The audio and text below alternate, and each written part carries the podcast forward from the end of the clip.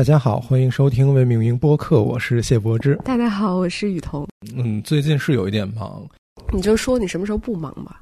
可能没有什么时候是不忙的，但是那个但是后面就是说我们已经计划好了接下来的节目。对，对你就是童老这个就是早就计划好的，然后我那个也早就计划好了。其实咱们两个在将近三个星期前约过一次录音，对，然后一个星期前又试图约一次录音。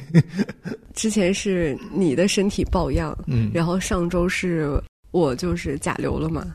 我觉得应该在生病的时候录一下节目，然后有一些别样风采，就是虚弱的主播们，那就是粗嗓女孩。那我那个时候真的就躺在床上虚弱的，什么都不想说。我真的就是烧的最厉害的那个晚上，我连声音我都不想发出来，发出来都觉得特别累，就还蛮痛苦。我觉得那个比新冠要难受。啊，你跟我的想法是一样。我三月份的时候不是甲流了吗？我还打幺二零了呢，你知道吗？啊，因为就是我。我特别经常去医院，可能未必是真的我的身体那么那么虚弱，而是我很紧张。哦，对，你是蛮 蛮常跑医院的。对，而且很多人会觉得医院有一点可怕或者怎么样，但其实医院在我心里一直是一个很温馨的地方。我就挺怕的。就是我有时候脑子里的医院的那个刻板印象就是一个。温暖阳光的午后，然后照在一个七十年代的那种建筑的门廊上，然后地上是水磨石砖，里面消毒水味儿，就是特别治愈和特别温暖的地方。虽然它未必能真的治愈我，但是我觉得我到那儿就安全了，我会有这种感觉。嗯，你很巧妙的把我们的话题引入到了今天要 讨论的对象。哎，我都没想到，你想到了。因为你对他这种内部空间的描述，还有就是他给你的那种感觉，其实也是我们这个这个研究关注的一个点。嗯，就是医院的一些建筑景观，它是否有一种对人的疗愈的作用？就是大家可能常去医院，但是大家可能真的未必关注过医院的建筑。嗯，就你进去之后，可能就是很多的人，然后我应该去哪儿挂号排队，然后很着急的去找大夫。尤其是现在，我觉得国内大家排队的意识也没那么强，你出诊的和做完检查复诊的混在一起，可能都是乱七八糟的，最后就走了。你从头到尾其实都没有思考过或者关注到过这个医院它到底是怎么设计的。它的流线是怎么样的？然后在某一些的地方，它可能方便了你；，但是在某一些的地方，它可能又给你增加了一些负担。而且这一整套的设计程序，其实某种程度上跟当时西方的一些慈善组织和一些宗教嗯的教会有关系。嗯，你要是往上追溯的话，其实中国的现代医学也是产生于西方的传教士，以及像是我们今天要说的洛克菲勒基金会，他们当时在华的一些。营建活动吧，嗯，所谓的现代医学的这个概念，对，而且我记得那个护士，他们是不是最早都是修女还是什么的？嗯嗯，对，所以是有这个渊源的。嗯，是的。行吧，那我们今天说的这个建筑或者这个话题是啥呢？朋友们，中国最牛逼的医院是哪一个？嗯，就是那一个，是吗？应应该是吧？我觉得是对。对，我们今天要聊就是北京协和医院，其实不是医院，是医学院的那个建筑。我其实，在接触到这个项目之前，我也搞不太清楚，就是我就知道它大概在哪一坨，嗯那边有一些。呃，绿屋顶的建筑嘛，啊，但是我也是通过这个项目对它有了更深入的了解和接触之后，才发现它其实分成医院区和医学院区，然后在更多的医院区，它的那个门是朝西开的嘛。哦，我知道。啊，然后你进去之后是一个这种三三面围合的一个院落，然后它分上下两层，然后你进去就是正经的医院什么的。但是呢，其实我们这次的这个项目所研究的那个对象，它是在医学院区，就。就是在它南边的那个区域，那个区域其实现在是不对外开放的。嗯，它正门有一条被拓宽的马路，那边有一个礼堂。对，那个礼堂也是医学院的一部分。嗯嗯，但是相当于那个礼堂在马路的南侧嘛，然后它北面正对的就是医学院的南门，然后南门进去，它其实也是一个三合院儿。嗯，那个区域其实就是最早在设计的时候是作为教学区，教学区跟临床区它们中间会通过一个长长的甬道相连，但是。呃，就我们那次去踏查，就现在那个所有通往甬道的门都已经是锁上的了。嗯，你可以从医院看到那个甬道，然后能看到它南边的那个医学院区，但是你过不去。嗯，但是在最初的设计，它其实是方便，呃，医学院的教师和学生去往返那个临床病床区，跟病人去做交流的。OK，我们先给不是很熟悉的朋友们说一下协和在哪儿。协和医学院，它它在现在王府井有一个巨长的楼，叫北京东方新天地，在新天地的后面东单三条胡同。呃，就是我们刚才提到，它那一条分隔了礼堂和医院或者医学院主要部分的那一条路，然后西边的胡同叫校尉胡同，嗯，然后你如果从卫星图上看的话，是一些有绿色坡屋顶的建筑，然后你能看到它有两个朝向，一个是刚童老师说朝西的，朝西的那一面正对着的胡同叫帅府园胡同，嗯，然后朝南的那一个就是朝向。东单三条的那一个，就是你刚刚提到的医学院的那个轴线，是吧？其实咱们现在看到，如果你有卫星图的话，咱们也可以把这个图到时候往上放一放。嗯，就是靠北边的这一坨都是医院区，是吧？然后只有南边的那个三合院和它对着那个礼堂是医学院区。对，你可以笼统的这么说。当然，它还有一些附属的宿舍啊、教职工宿舍和一些配套用房，但是整体这这两个区域还是比较清晰的。OK，嗯，好的。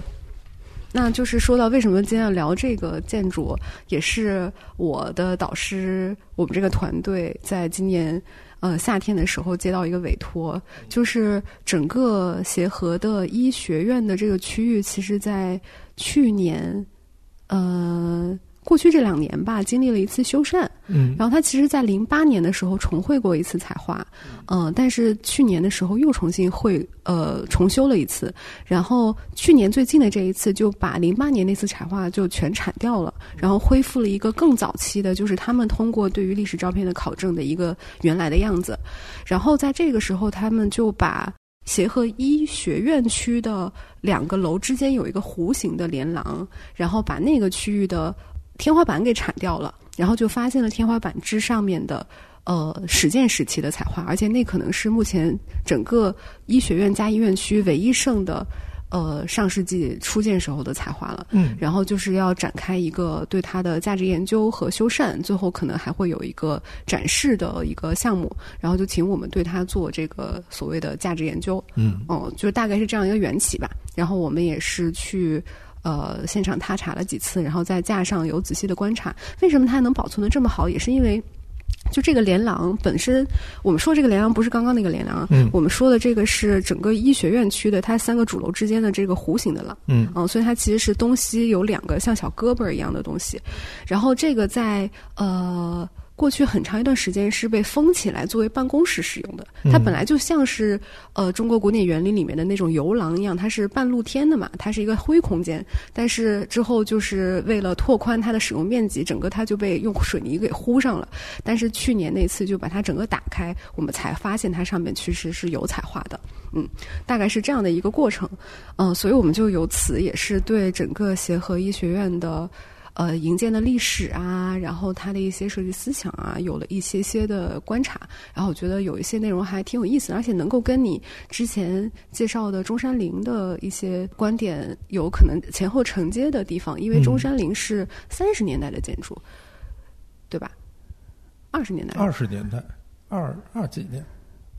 二十年代末到三十年代初的一个建筑，呃，然后但是这个协和医学院它的建筑时期是在一九一七年到一九二一年，也就是其实是它的上一波的一个风潮。嗯，所以它其实前后会有一些，你就可以看到很有意思的就是，这是一个由外国人主导的营建工程，而到了呃中山陵的那个时候，就开始有第一批的海外归国的中国建筑师开始在中国主导一些大型的营建项目，但是他们都会采用一些中国传统古典建筑的形式，但这两种做法之间会不会有什么动因的区别呀，或者有什么不一样的形式上不一样的地方？就这还是一个蛮有意思的探讨的对象。嗯嗯。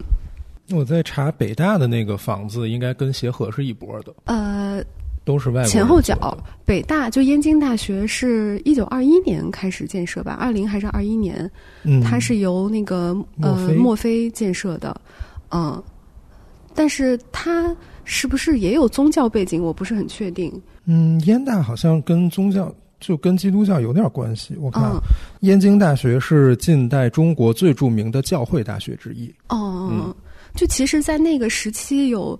一大波，除了燕大之外，还有斐辅仁大学，那个是天主教的背景嘛？对对，就是罗马那个教廷那边出资去建设的。就为什么那个时期中国有很多这种大型的呃公共医疗或者教育的机构都是跟教会有关呢？可能也是就是就传教的一个方法。对，就是其实这个要说往大了说，也是一个很大的话题啊。就是可能在鸦片战争之后，中国的国门被打开，有很多的西方的宗教想要去在中国传播。那么他们主要的一种方式，一个就是建设教会，另外一个可能就是建设像是医院或者是教育类的这样的机构。因为所谓的有那种传播福祉啊，然后呢，给这个呃古老的东方的国度带来一些呃。所谓的这种福音啊，会有这样的一个呃动机在里面。当然，协和医学院的建设，它主要的出资方是美国的洛克菲勒基金会。嗯，然后这个基金会，洛克菲勒大家都知道，就是咱们上建筑史课的时候就见过那个洛克菲勒大厦还是什么的，在纽约的那个那么多的一套房子，就是那种。哇，崇高的那种感觉，或者就是那种特别有钱的那种感觉，所以这是一个家族吗？它是一个由石油垄断行业而致富的、而暴富的一个家族。我觉得，为什么就是很多的这些家族在巨富之后，就是他会转向慈善事业？嗯，这个很有意思啊。然后，呃，咱们系的那个刘医师老师，他专门写了一篇文章，在探讨就是协和医学院整个营建过程中反映的一些美国进步主义思想。这个咱们就不用展开了吧。总之就是说，他们当时也是秉承着一种作为一个西方的精英，想要去在全球范围内传播一些先进的理念，以及去给全球范围内的人带来一些。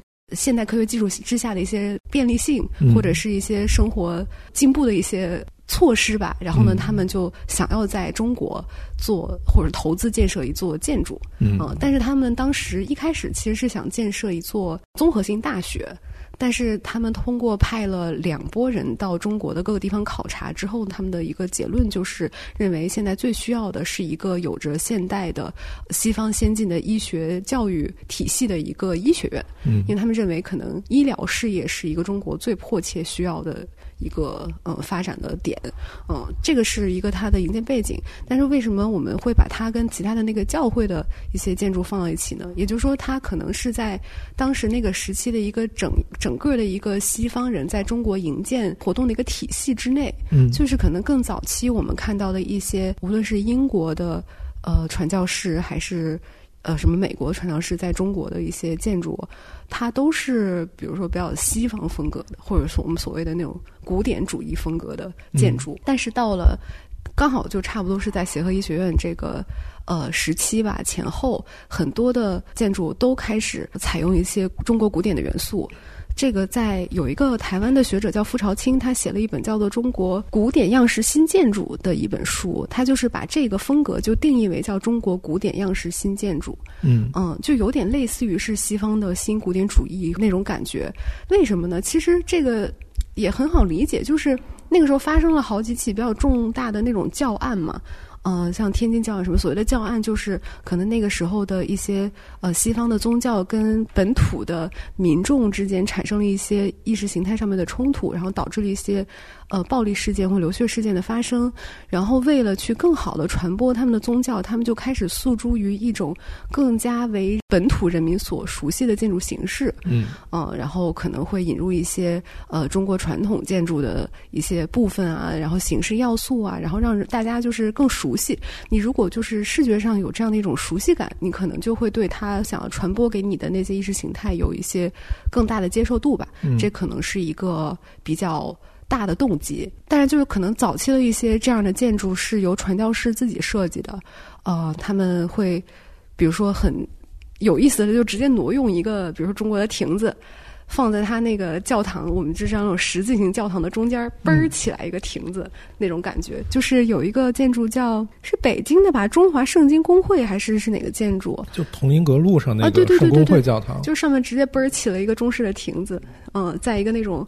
呃拉丁十字的那样一个平面上，就是会有那样的。然后到了像是协和医学院啊，以及呃之后的燕大这种建筑，就开始呃请专业的西方的建筑设计师来进行设计，但是他们都会或多或少的采取一些中国古典建筑新样式的这样一种风格。嗯。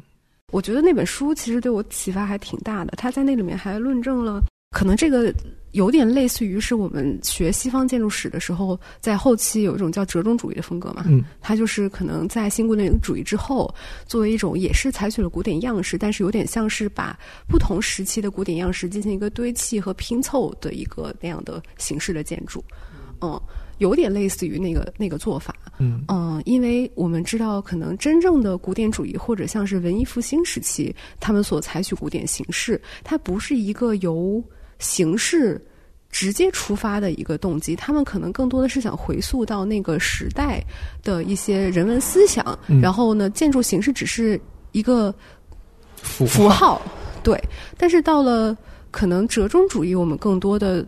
认为它就是在堆砌一些形式吧，嗯，哦，但这是一个非常武断的一个概括。大概十九世纪以后，大家通过考古的研究和建筑史的研究，对于古代的形式有一个了解了，就是大家能认识到古代不同时期，比如希腊和罗马的建筑是不一样的，它们不一样在什么地方？然后中世纪的哥特建筑的特点是什么？就是建筑史有一个。比较深入的研究之后，大家有能力去运用不同时期的建筑风格了。然后在这种能力的基础上，他们会根据他们想要的东西去拿一些东西放在上面来。但是我刚才一边说一边，我会觉得这好像跟六十上世纪六十年代以后的后现代后现代有一点像。我想用什么我就往上放一放，但是它它它它确实又是不一样的。一个是在现代的，因为后现代主义可能更多的是对现代主义的一种回应。对，嗯，它跟现代主义是相伴而生的，对对对，一种关系。但是折中主义好像就没有一个嗯。这样的一个二元或者说一个对立性在这儿，他们只是在用他们熟悉的那些符号或者形式。但是，其实在中国的那个时期的一些建筑建设中，也并不全是这种所谓折中主义的去运用中国古典建筑的形式，也有像梁思成先生那样，就是全盘的去模仿一个古代建筑。然后，甚至是去采用中国古代建筑的一些呃营造逻辑和法式制度，比如说像他的那个鉴真纪念堂，基本上就是一个唐招提寺的翻版。嗯嗯。然后可能到了更后期，或者也是我们现代认为的更高级的所谓更高级打引号的高级的一种形式，就是一种抽象的转译。嗯，就是你看它还是一个现代建筑，但是它里面可能会运用一些中国古典建筑的比例，或者是元素，甚至是色彩组合。但是它把这些东西很内化于它自己的一套很成体系的设计里面。嗯嗯，这个可能是我个人认为，就是现代比较推崇的一种对于中国古典建筑。转化的方式，现在大家会觉得这样比较好。对，就是所谓的更高级。对，但是其实这个背后就是一个建筑史研究作为基础的。对，就是当比如说梁先生他们自己对法式和泽利那些东西有相当的了解之后，知道不同时代的建筑有什么特点了，他们才有能力去模仿一个很像那个时代的。对的，对的，对的，对。我觉得这个也是必须得依托于，呃，三十年代上世纪三十年代开始的中国建筑史学的发展。对，那在那之前没有一个对于中国古典建筑法式制度的一个系统性的认知之前，嗯，可能大家无论是中国人还是西方人，对于这套形式都是很感性的一种认知嘛。对，嗯。就是其实协和医学院也是在这个体系之下嘛，它是在一九一七年开始营建的，然后它的设计可能是一五年到一七年这个时间段，所以那个时候，呃，大家对于中国古代建筑的认知都是就是大屋顶，嗯嗯，其实他们很更多关注的就是这些特别诉诸于视觉的形式和色彩，所以就是装饰，像琉璃瓦顶，嗯，然后呢彩画。呃，这些形式都是他们那个时候可能很信手拈来的一些符号语言。嗯，嗯，这就说到就是协和医学院的这个建筑，它一开始想要采用这种形式的时候，它最早是派一个也是美国比较著名的一个建筑师叫柯立芝，在中国对于古典的一些建筑进行了一些呃访问和勘察之后，他给呃洛克菲勒基金会出了一个报告。然后他在那个报告里面就很详细的去论证了中国古典建筑的特点是什么。他就认为它的特点就是在于它的大屋顶。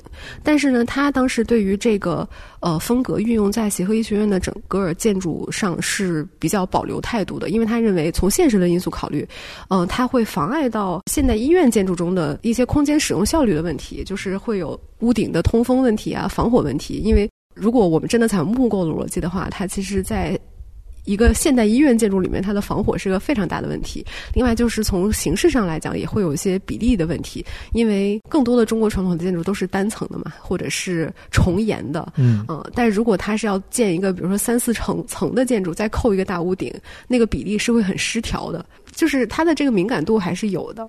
对，就是你说比例失调那个代表作，不就是台北的圆山大饭店？对对对，壮丽。我本来想说的，我没敢说。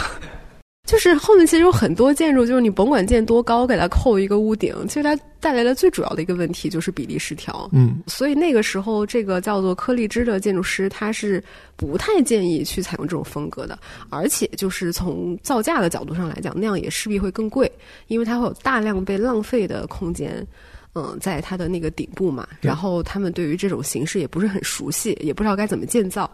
呃，然后那个时候他在那个报告中还挺有意思的，就是他还他做的事情真的很全面，就是洛克菲勒基金会雇他，真的那个钱花的很值。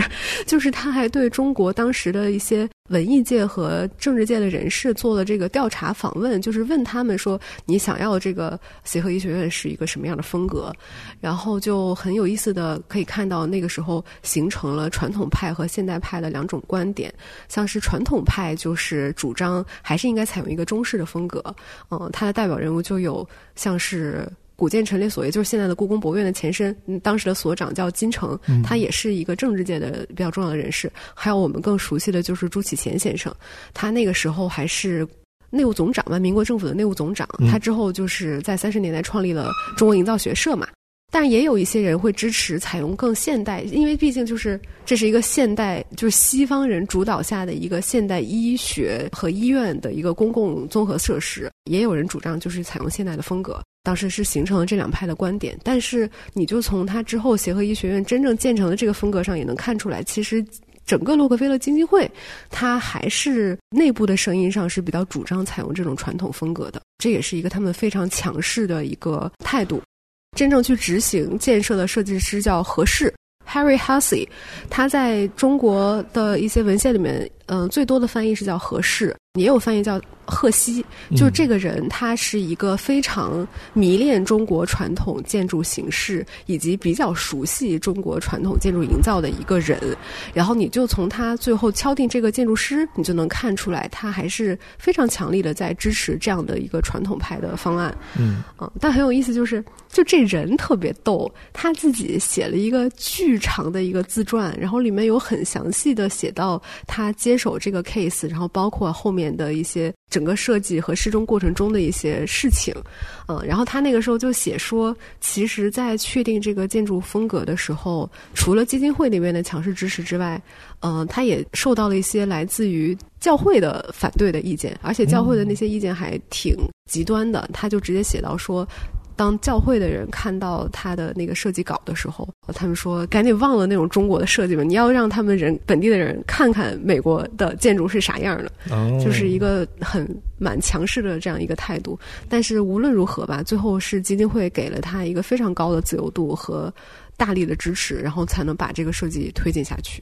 嗯，那给钱的人愿意做这个，你别人说什么也没有用了。对对，但是其实这个还为后来埋下了一个伏笔，就是基金会给合适的自由度太高，以至于后面在呃落地层面上出了出事儿了，出事儿了，然后然后导致他跟就是基金会跟合适掰了，有了一个决裂。对对对对对，很有意思，刺激。嗯，但是在一开始他们还蜜月期的时候，也就是在协和医学院开始建设的时候，其实还是一战期间。嗯嗯那个时候其实战事也比较焦灼，然后有一些型材什么的都是从美国运过来的，当时的进出口就会出现一些问题。那个时候也有一些声音说，要不要就是先暂停这个工程，呃，等到战后再说。但是当时基金会非常坚持，无论是打仗还是不打仗，他们就一定要把建筑给造出来，因为他们觉得，呃，这个是何氏自己在他的自传里写的啊，就是呃，已经跟中国的上上下下都已经打点好了，然后都已经确定要建这个建筑，如果临时再叫停的话，会损伤士气。所以无论如何吧，在这个战战火下，这个建筑就开始造了。然后你从何氏他最后设计的这个整体的鸟瞰图上也能看出来，最后落地的这个方案跟他当时的这个效果图还是很像的啊。就是所有的建筑，它的主体建筑吧，大大小小的都被冠以了一个非常恢宏的大的坡屋顶。嗯，但是它怎么去解决刚刚一开始柯立芝提到的那个比例的问题呢？就是它在建筑的二层有一圈腰檐。整体就有点把这个呃三层的建筑变成了一个像中国传统的楼阁式建筑的一个形态，呃，相当于一定程度上弥合了它比例上带来的一些失调，而且它也还是对中国传统的这些形式相对比较熟悉。它的主要的那两个区域都用的是中国合院式的布局，嗯，而且也有一些空间上面的序列和对位，所以整体感觉并不是很突兀。另外就是，当然我们现在也能在现场看到，它的整个最呃瞩目的屋顶都是用那种琉璃瓦去铺设而成的，所以它的建筑的色彩，呃，是一种中国传统建筑中比较常用而且人们比较熟悉的色彩。它也一定程度上用到了一些呃色彩的装饰和纹样。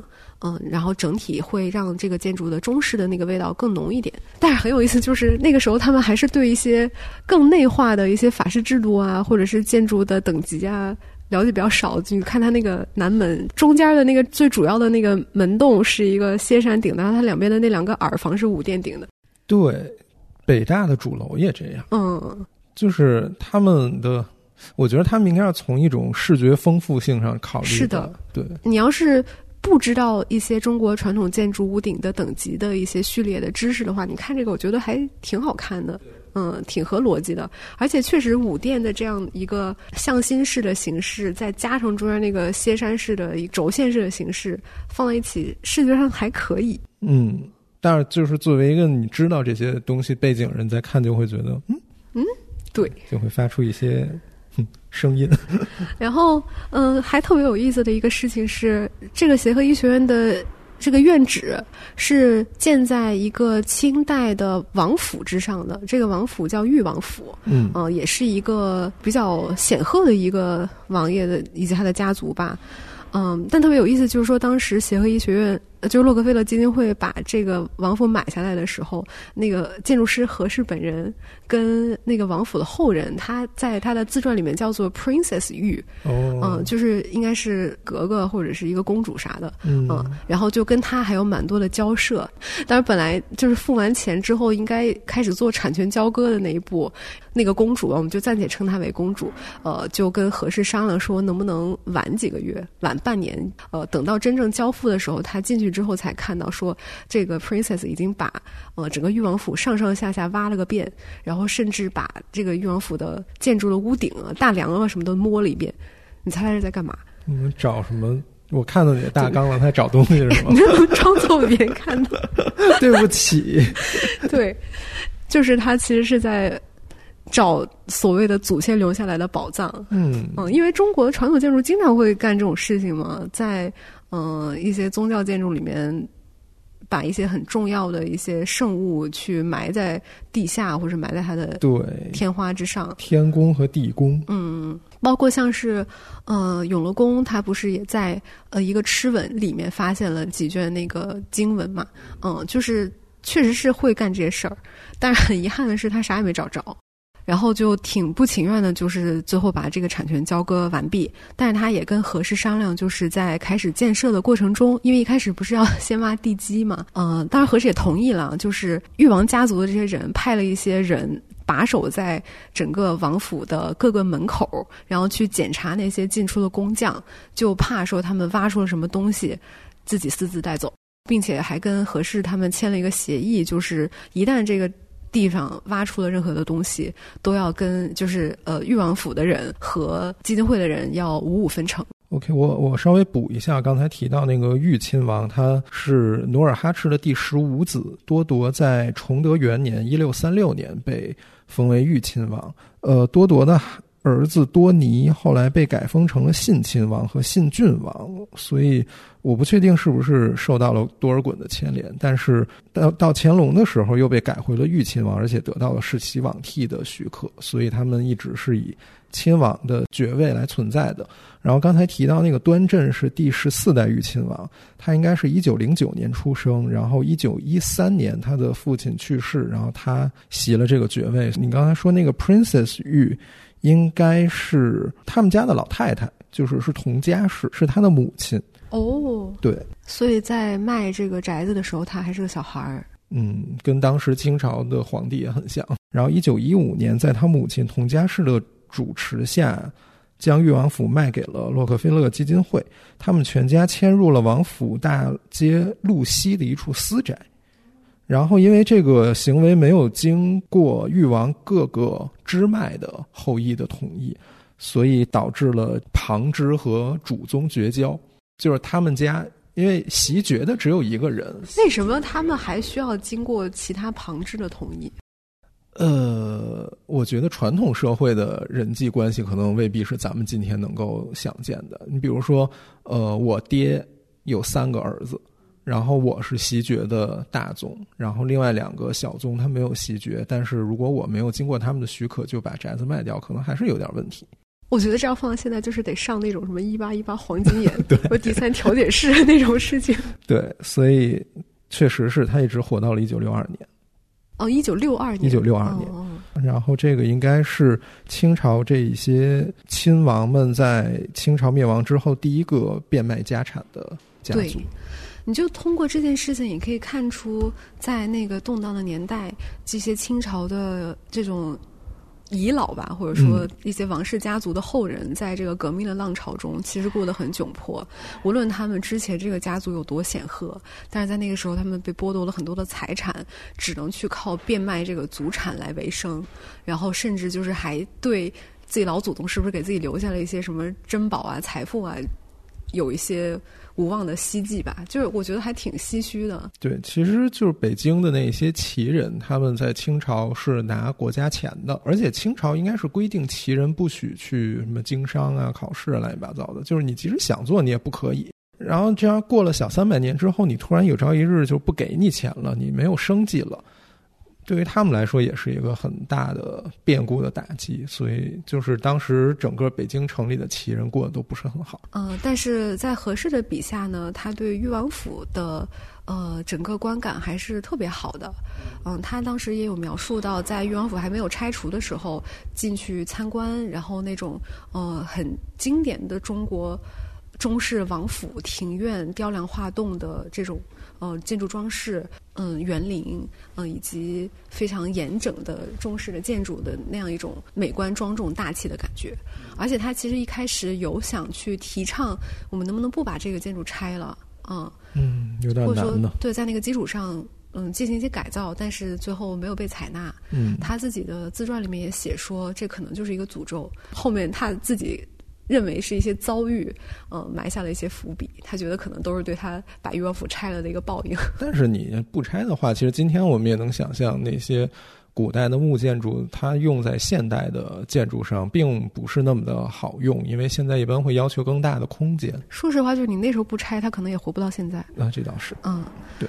嗯，但你就从裕王府跟紫禁城之间的这个位置关系，你也能看出来。一开始这个家族是多么的显赫，对，它离紫禁城直线距离可能也就几百米吧，对，很近的，对，非常近，而且这可能也是当时中国的一些文化政治界的人士主张去采用传统形式的一个点。就像朱启潜这种人，他就会认为你跟紫禁城太近了，那么从一个风貌协调的角度考虑，你这儿也不宜建设一个巨大型的一个完全是采用西方建筑风格的一个呃大型的公共建筑群。这还挺有意思的，他们当时就会考虑到所谓风貌协调这件事儿。对的，对的。但是可能那时候还没有形成这样一种理论体系，只是一种很直觉性的认知和态度。嗯。那这个也就是可能整个协和医学院的营建史中的一个插曲吧。嗯，当然我们要是从这支引申出来，还可以去追溯这些后裔们他们的一些命运轨迹。但是我们再回到这个建筑本身来说，呃，何氏最后也写说，不知道有一个什么谣言，就是说从裕王府挖出了两百万银元，然后当时还有很多人认为是他自己去把这个钱给。眯了，然后他自己还在自己的自传里面就是喊冤吧，就是根本是一个无中生有的事情。但特别有意思，就是你现在在网上去搜什么裕王府啊这些相关的信息，还会有一些像是百家号一样的文章，就写说你知不知道当时挖出了什么什么珍宝，然后呢被一些什么什么外国人就给私自瓜分，然后现在已经成为了一桩公案，就是类似这样的事情。我的表情很精彩，可惜这是个音频节目。这种挖挖没挖出来，其实咱也真的不知道。只是说通过当时亲历者的书写，这些一手资料里面说，确实是没有。我觉得，如果不是要逃难的话，他不会把一个宝物藏在什么地方。但你就会觉得，像是这种在清代还比较有地位的这种大的亲王家族，他不可能没点家底儿。对他有家底儿啊，但是问题是，你说如果我哥是皇上。嗯，我是一个世袭罔世袭罔替的铁帽子王。嗯嗯，我需要把一箱黄金偷偷的挖在自己家的什么花园里，不告诉别人吗？就是一般我们今天考古发现什么窖藏一类的，应该是因为战乱，他们要逃难的时候给挖挖的埋在地底下，就是是有一个原因的，或者是一些这样的原因，或者像是宗教建筑出于一些信仰方面的原因。嗯嗯，但是很少，确实没有见过这样的。因为吧，这就是一个背景信息，对比较有意思的背景。嗯，然后这个时候我们就可以说到这个建筑师何氏其人。刚刚我们也讲到，整个美国洛克菲勒基金会最后选定他，一方面也是源于他对于中国传统建筑形式的一些掌握和了解，另一方面也是因为他开出了价格真的非常低。就是他最后给的这个造价预算是在洛克菲勒基金会的认可之中的，因为他不是一开始派了。一个叫柯立芝的建筑师去做这个调查嘛，甚至柯立芝都做了呃整体的概念规划，就是他其实也画了那个概念规划的平面图，而且你会发现柯立芝的这个平面图跟最后合适的平面图之间的区别其实并不大。但为什么没有继续选用柯立芝？一个方面也是他自己本身不是一个很支持传统建筑形式的态度，另外一个也是他最后计算出来的造价比较超出洛克菲勒基金会的预算。嗯嗯。但合适给出了一个他们觉得很 reasonable 的价格，所以他们就很开心的拍板了。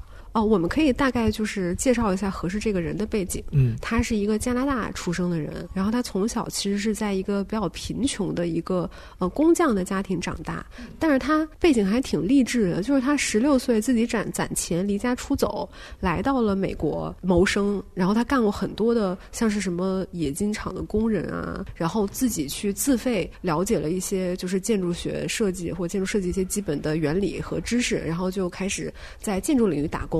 然后等到他自己攒够了钱，他就又自费正式的进入到了芝加哥艺术学院去学习建筑。然后相当于他就变成了一个 licensed 的这样一个建筑师。然后之后他又跟他当时的教授就是合作，在芝加哥组建了一个建筑事务所，相当于整个他的这个事业就走上正轨。这是一个特别励志的过程。对，但是我觉得这特美国，就是我觉得好多美国人好像都是这种，就是哎，我之前是个脱衣舞娘，然后后来我通过自己的努力成为了歌手。对不起，卡老师，就是哎，我不知道。这是他自己自自传里面写的，对他们自己写的。好的，嗯，呃，但他的这个芝加哥的建筑事务所是专门去承接呃基督教青年会，也就是 YMCA 的一些呃工程项目，嗯，所以他第一次被派驻到中国，一九一一年的时候，也就是当时的 YMCA 呃派他到中国去做一些教会建筑的。呃，营造，嗯，嗯，所以其实他在接手协和医学院的这个建筑设计之前呢，他已经在中国有一些建筑设计的经验了。然后比较两个代表性的，其实跟协和医学院的建设就是前后脚，一个就在北京，是那个北京中央医院，它现在那个建筑应该还在。中央医院是呃伍连德去。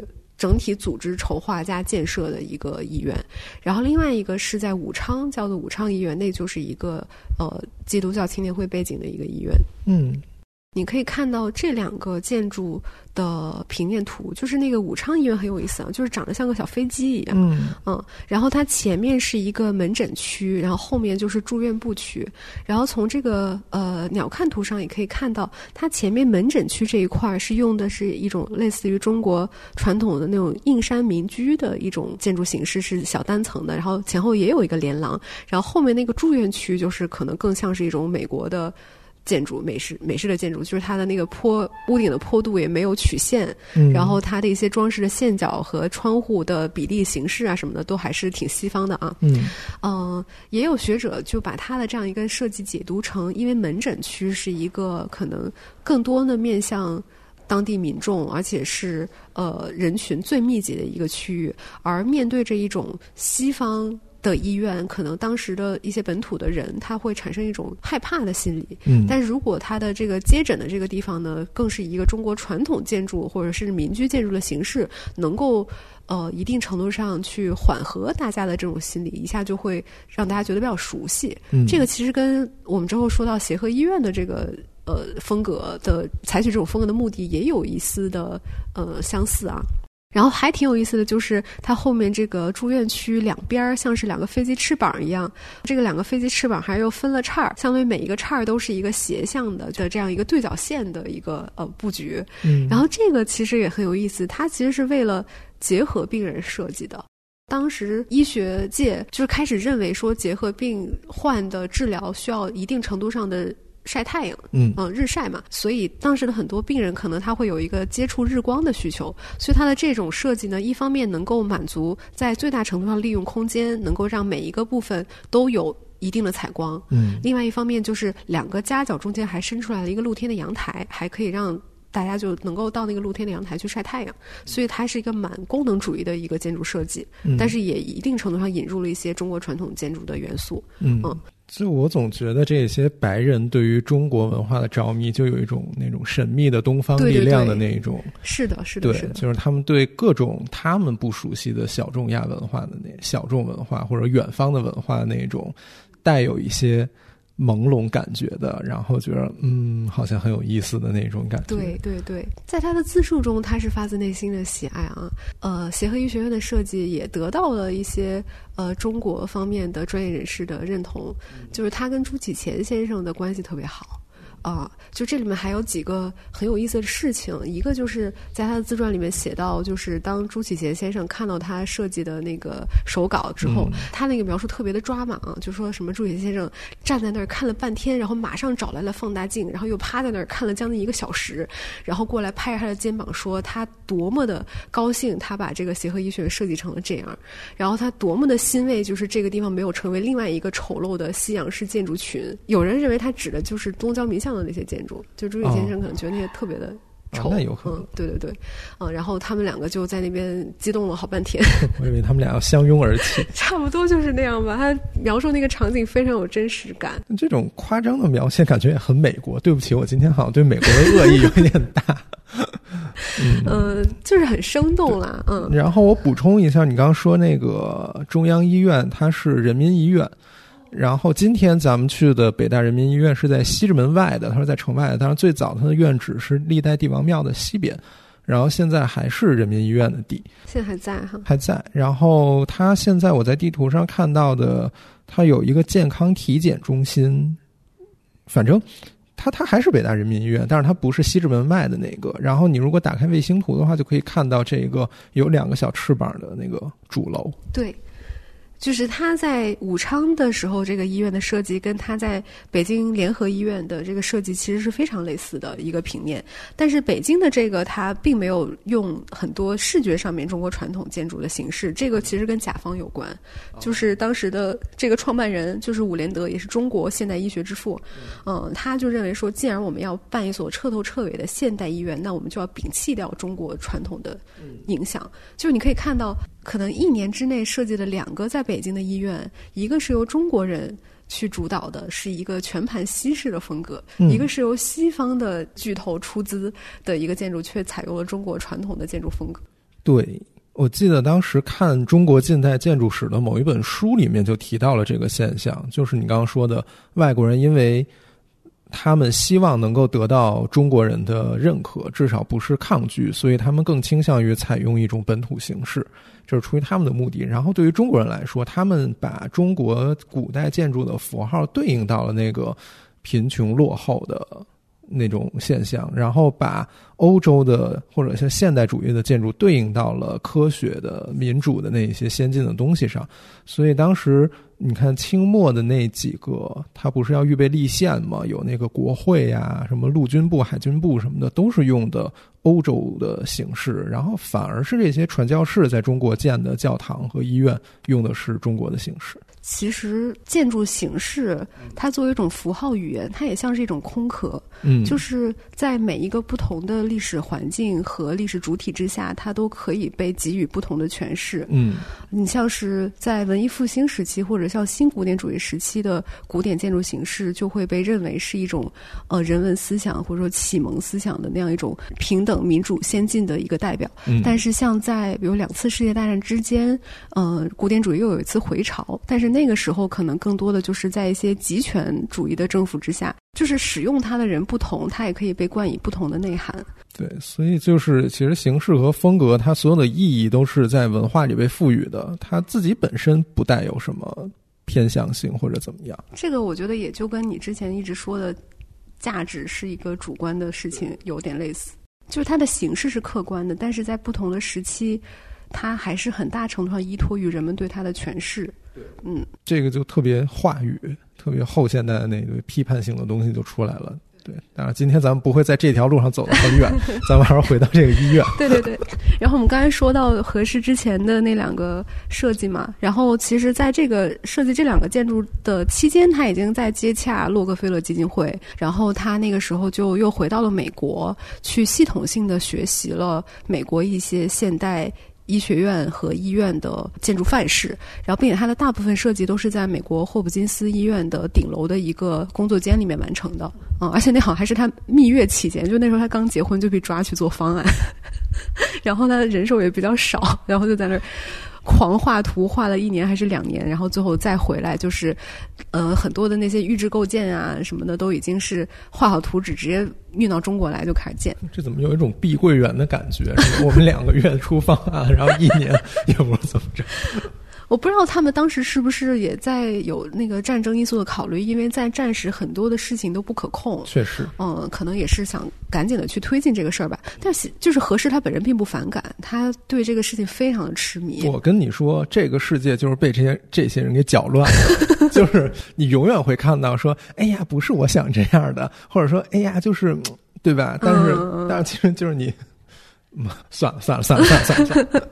刚刚我们说到合适被选做项目一开始的设计师，刚刚说到两点嘛，一个就是他对中国传统形式的熟悉，第二点是他的当时给的报价是比较 reasonable 的，这也导致了一开始他是同时被做被委任为是总设计师和总工程师，就是他既负责设计又负责建造，他同时当包工头，你知道吧？然后第三点呢，可能就是他有一种所谓的群众路线，他当时跟中国的工匠们非常之熟悉。嗯，很难想象一个白人跟中国的工匠很熟悉，就是他打成一片，然后他非常乐于去跟他们交谈，然后去了解他们的工作形式，甚至融入他们的工作里面去。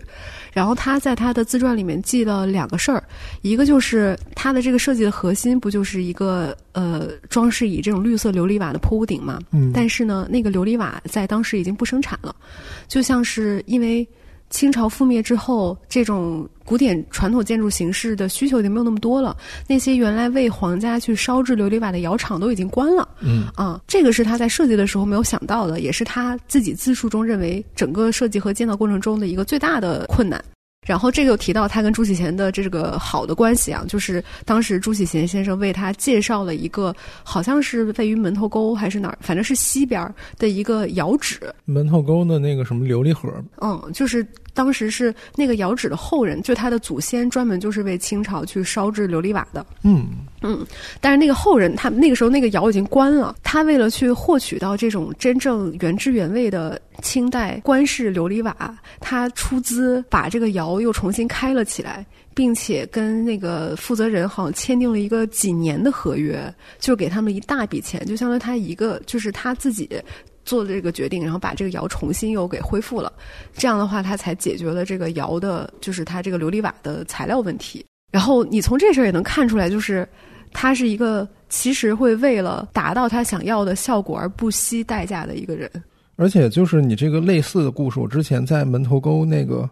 好像琉璃渠还是什么的，那个地方我也听说过。就是在四九年以后，这个窑已经关了，但是故宫为了生产高品质的、为了修缮的琉璃瓦，然后又把这个地方烧起来，然后现在那个地方好像又被重新开发成了一个什么东西一样。我不确定现在还有没有生产的功能，但是之前我们被带着去那儿转了一圈。哦，对，忽然觉得有点像是什么，当时慈禧逃难的时候在哪儿吃了个什么东西。对呀，就乾隆和 慈禧好忙啊，他们每天要吃多少个包子，喝多少碗粥，然后发出多少赞不绝口的感慨。但是他这个还挺有意思的，因为确实你像民居用的，民居是不用琉璃瓦的，对，所以只有官式建筑用。然后大清朝已经没了。已经没有这种建材的需求了，所以那些行业肯定就是没落了嘛。对，就是我说一句有一点冒犯的话，三炮跟你们的彩画一样。对，就是现在画彩画的水平不高的一个原因，就是因为也没什么人用，也没什么需要，所以这个市场就小了。可能在前两年。更更早之前，那个仿古建筑大热的时候，这个专业还是或者这个技能还是有一些呃用处的，所以现在才开始号召这个产业转型嘛。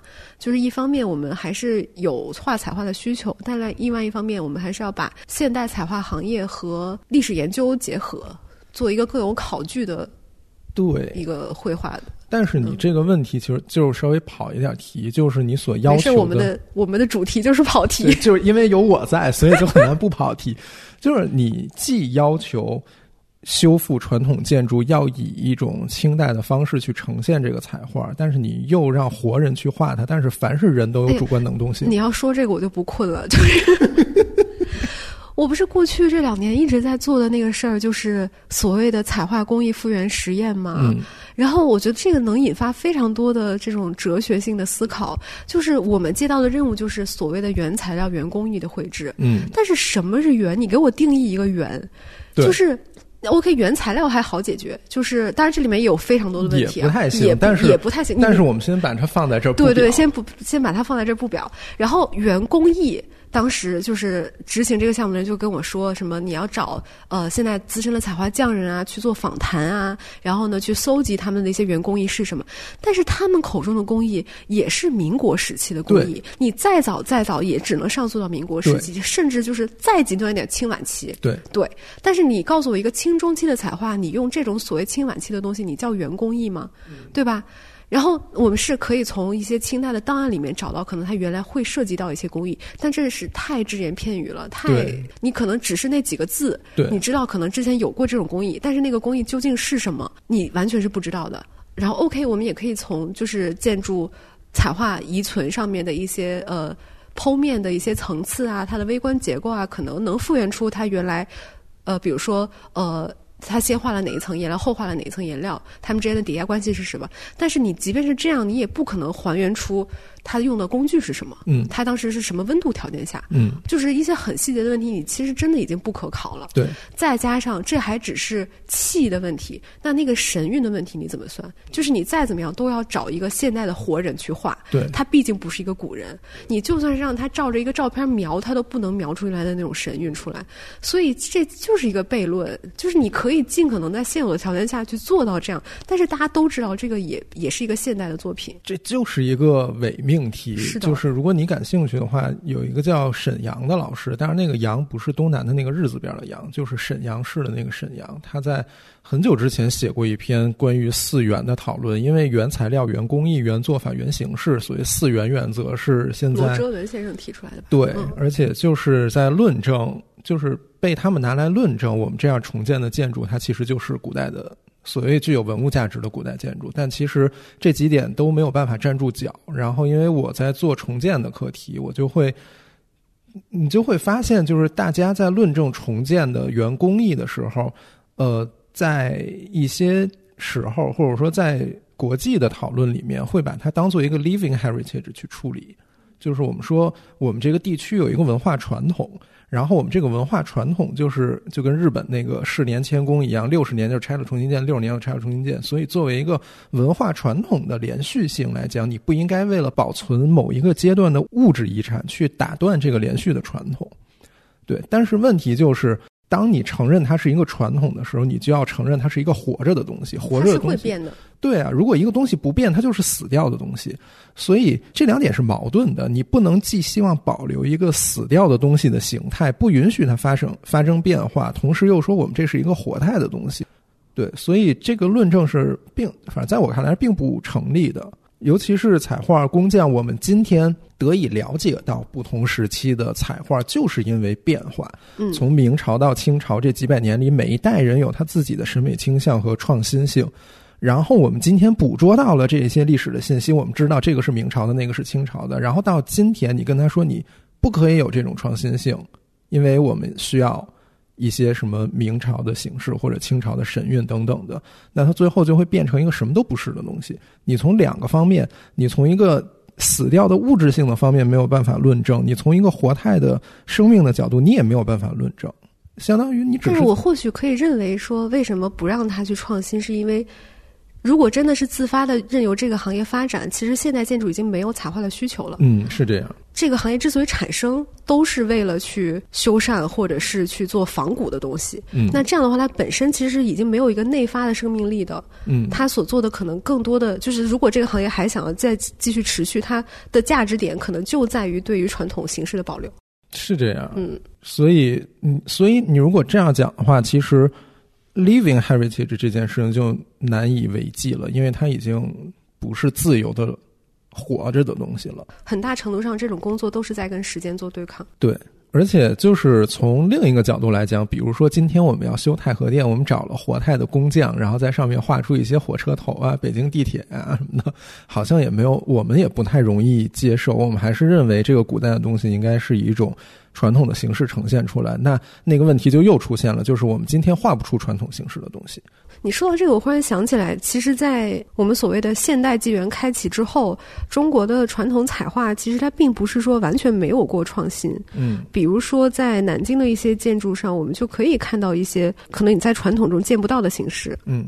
两个我能想到的案例，一个是独乐寺观音阁在上世纪末修缮的时候，对于一些已经缺失的彩画，他们会把今天我们修缮的场景画在公演壁上。修缮的场景，对，就是一九九几年修缮独乐寺的场景画到公演壁上，作为一个当时的呃时代的特点可识别的当代的彩画。然后另一个就是景山的观德殿，嗯，里面也是在上世纪中叶的时候画了一些。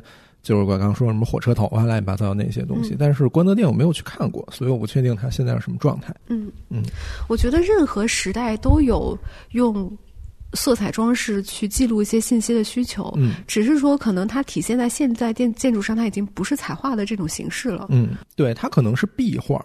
对，对，它可能是比如说地铁站里那一些嗯马赛克的装饰啊，或者是什么的。但就所以这个行业，我也是觉得，但我我不是古建。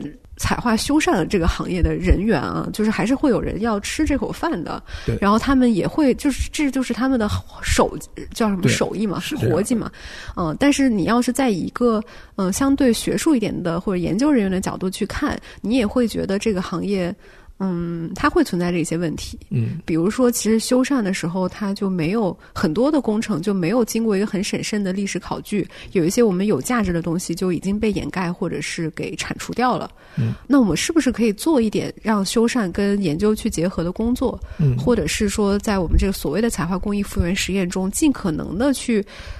因为我们真的没有办法去做原状的历史真实的考据，那我们能不能用现有的线索和材料去尽可能的去找它，就是一个去追它的过程。但是可能你永远追不到。对，而且这个是一方面，然后另一方面就是做一个保护的态度。在传统的时候，我们觉得一个古代的建筑是历史的证据，它像史书一样告诉我们信息，所以我们需要让它不动，把它凝固在那里。但是现在。就是保护的思想已经发展了一百多年以后，我们再回过头去看我们做保护的目的是什么？我们究竟是想把它凝固在一个地方，而这个这这个目标是不可能达到的，还是说我们可以允许它在一定的范围内发生变化？还是说我们可以接受它在多大的程度上发生变化，而我们只需要诚实的告诉观众它变化，而且诚实的记录下来每一个时期的信息？就是从保护的角度来讲，我们也可以有更多的可能性去对待它，对，而不是去找准了一个东西，然后再用一些似是而非的东西，所谓的论证这件事情，然后到头来其实这些论证是不成立的。就是在我现在看来，价值是一个完全主观的东西。嗯嗯嗯，对，我认同这一点。对，就是所以你们团队做的价值分析，可能没准换一个团队，他未必就这样认为了。对对。有，所以你的修缮要有开放性。对，对，你可以对它进行一个，因为你任何的干预都是一个在你当下的意识形态和所处的环境和你的认知水平之下的一个决策。是这样。嗯，你可以去做这个事儿，但是你也要为未来留有余地。嗯嗯，你总是要做点什么的，但是你可以，呃，在做点什么的同时，又不把事儿都做绝了。嗯，说白了就是这样。是的。然后，你刚刚提到就是这种彩画的创新点吧。我们一开始想要找一个思路，就是，呃，这个协和医学院胡杏郎的彩画，它虽然乍一看好像是很轻视传统的，但它毕竟是一个西方人主导之下的一个设计，那它一定会跟中国传统有什么区别？然后我们就要去把它跟中国传统形式做一个对比，然后从这些区别中找出一些可能是指导引出它自己独特什么意义的一套呃价值体系。就这是一个很常见的一个思路嘛。但是我们翻来覆去发现，那个彩画其实跟清代彩画没什么具体的区别，就是因为我并不认为这个美国设计师有能力设计出一个彩画，所以最后他应该就是交给北京的彩画工匠去画的。哎，这点特有意思。洛克菲勒基金会他在网上有一个呃档案中心，然后他在网上公布了一些呃就是数字的资料，嗯，但是他的大部分资料其实都是没有公开的，但是我们从已经公开的资料中找到了。一些只言片语，就比如说，当时基金会在中国主要的那个组织叫做洛氏驻华医社，然后那个医社的一些领导层的人，一些外国人，在考察协和医学院的时候，他每天会有呃日记，写到就是说，今天我跟谁谁谁就这个呃什么什么地方的这个。呃，它叫色彩装饰，就是他不知道彩画这个词儿嘛。然后一些什么板儿上的色彩装饰进行了讨论，我们决定把这个变成红色，把那个变成绿色，然后在这儿设计一个什么圆形的东西。就他没有写很具体的，他到底是在哪个位置去做的这个讨论。但是我们甚至可以知道，那时候的决策层，他甚至。事无巨细到就是去，甚至做了一些很具体的决策，就是这个什么颜色，那个什么形式。所以你不能排除说，当时真的有西方的人参与到了这个彩画的设计中。OK，嗯，这个是一个非常细枝末节的线索，但它可能指向了一个问题。另外一个就是当时有一个我们不知道是记者还是什么人，在呃美国的亚洲杂志上写了一篇叫做《北京歌唱的工匠》的一个报道。嗯。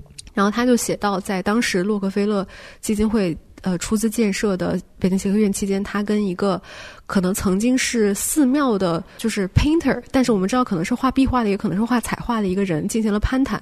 然后那个人当时主要负责了，也是在那个文章中他没有写具体的位置啊，但他说是那些天花上面的形象和装饰的这样一个人攀谈。然后这个人呃，这个老匠师倾尽了自己。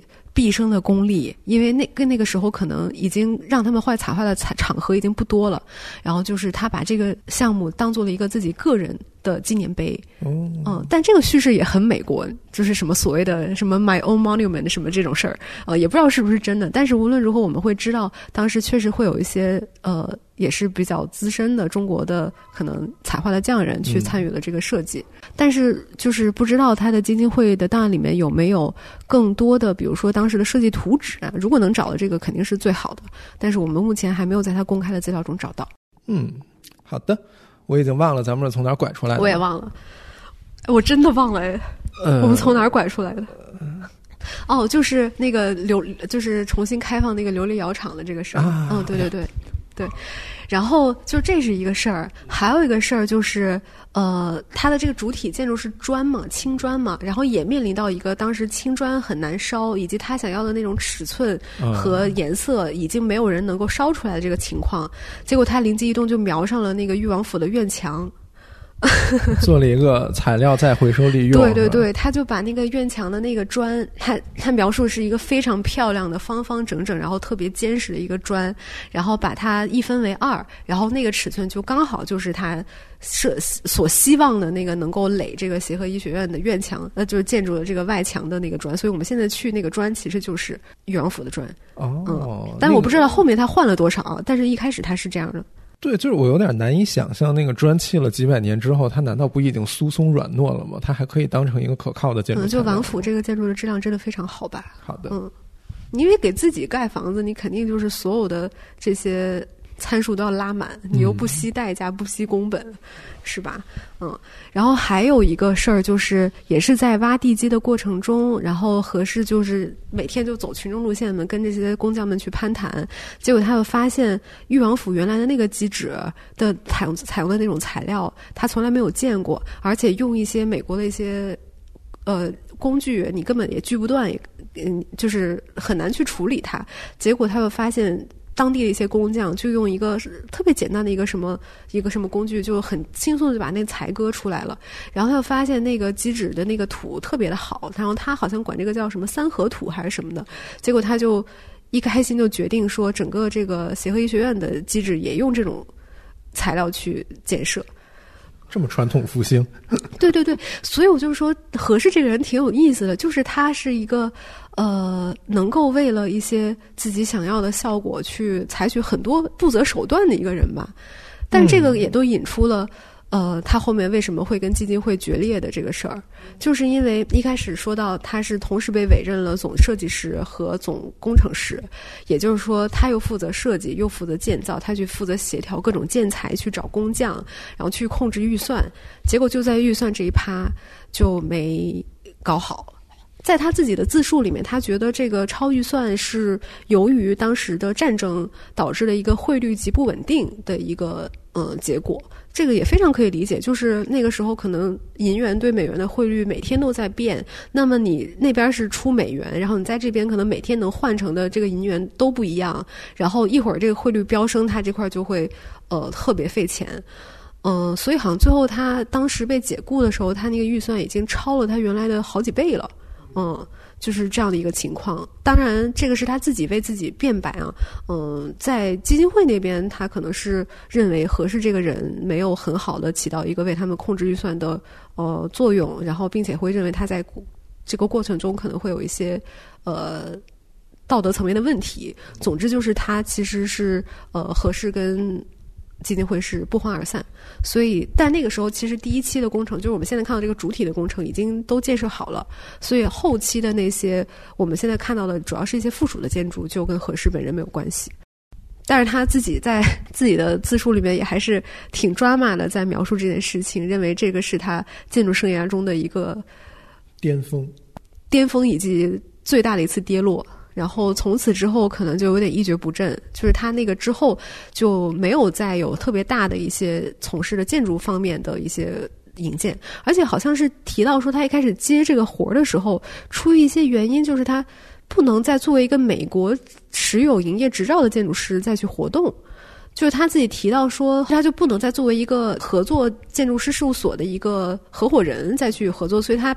之前不是说他在芝加哥跟他那个教授合开了一个建筑师事务所嘛？他从那个事务所退出了，就是全权的来到中国去参与这个协和医学院的建设。但是这边跟他决裂了之后，他也再回不过去了，所以他好像之后就一直还是待在北京。在一九二一年的时候，呃，也是协和医学院这个建筑落成暨开学典礼的这样一个场合，就。办了一个比较大的仪式，然后这个仪式当时也登上了那个《纽约时报》，呃，我们现在还能找到那个时候的两篇报道。然后当时的小洛克菲勒，也就是洛克菲勒他儿子，也是出席了，而且他当时把那样一个叫做建成典礼暨开学仪式暨医学研讨会，变成了一个特别大范围的一个医学盛会、峰会一样，然后有世界各地的顶尖的医学从业者或者医生来到这边来做发言和报告。当时的洛氏驻华医社，也就是就是那个洛洛克菲勒基金会在中国管理层，他们的董事会的秘书有一个对于那个场景的一个非常生动的描述。其实我们现在还在网上能够找到那个时候的一些影像资料，就是所有的人穿着西装革履，还穿着一些什么那种博士学士服，然后缓缓的从那个礼堂走到南门，再从南门走到礼堂，然后还有小洛克菲勒呃拄着拐杖，然后上那个台阶儿的一些黑白的影像啊。然后他当时就是我们刚刚说的那个秘书，他自己的那个技术，我觉得特别有意思，我可以读一下啊。嗯，他说，呃。内城城门宏伟壮丽，紫禁城中的琉璃瓦顶金碧辉煌。与这些毫不逊色的是，有着成片绿色琉璃瓦顶的裕王府，这便是新学院和医院。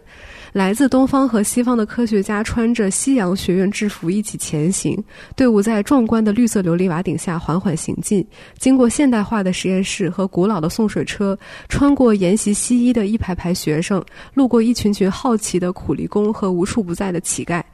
街上手艺人的叫唱混合着新管风琴奏出的进行曲，他们送着队伍缓缓进入美丽的殿堂式建筑，建筑内就是协和现代化的礼堂。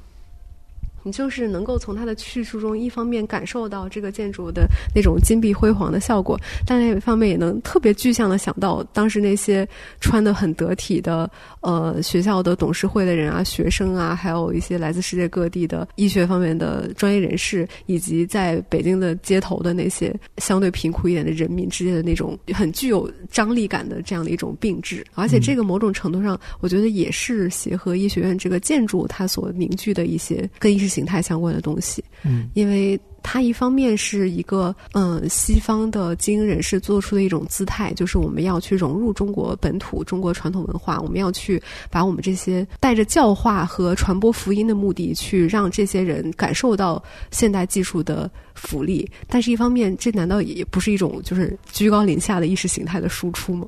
所以，我就觉得这样的一种并置。在他的这个叙述里面得到了一个挺挺有意思的一个阐释吧。嗯，就是你刚才说这件事，我想到两点。第一点就是我之前看到，我忘了在哪看到的，他们说“平易近人”这个词是最不平易近人的。嗯，对。嗯，然后另一个就是，其实今天我们很难想象那个时候的人们面对协和医院时候的情感了，因为我觉得对于咱们来说。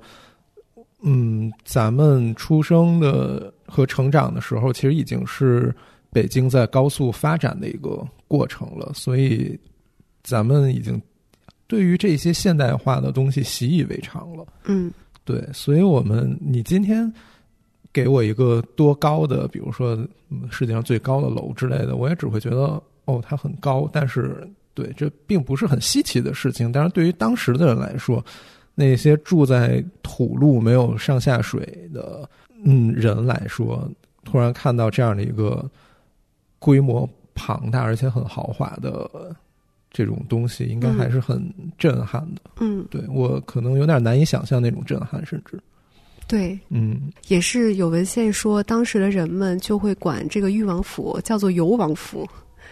因为对，因为 他被洛克菲勒基金会买下了嘛，然后又知道洛克菲勒这个家族是 做石油出生的，所以就很生动的就把这块称为油王府。我觉得也是一个本地的人民对他的一种回应吧。就感觉最后你读的那一段报道，让整个画面变得有一点凝重，我不知道为什么，嗯。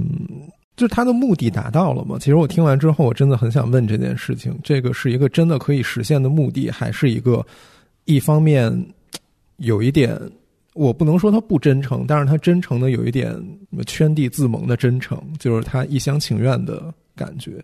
嗯，我们能够在一些书里面看到当时呃协和医学院的一些学生、一些校友对于自己在那段时间的经历的一些。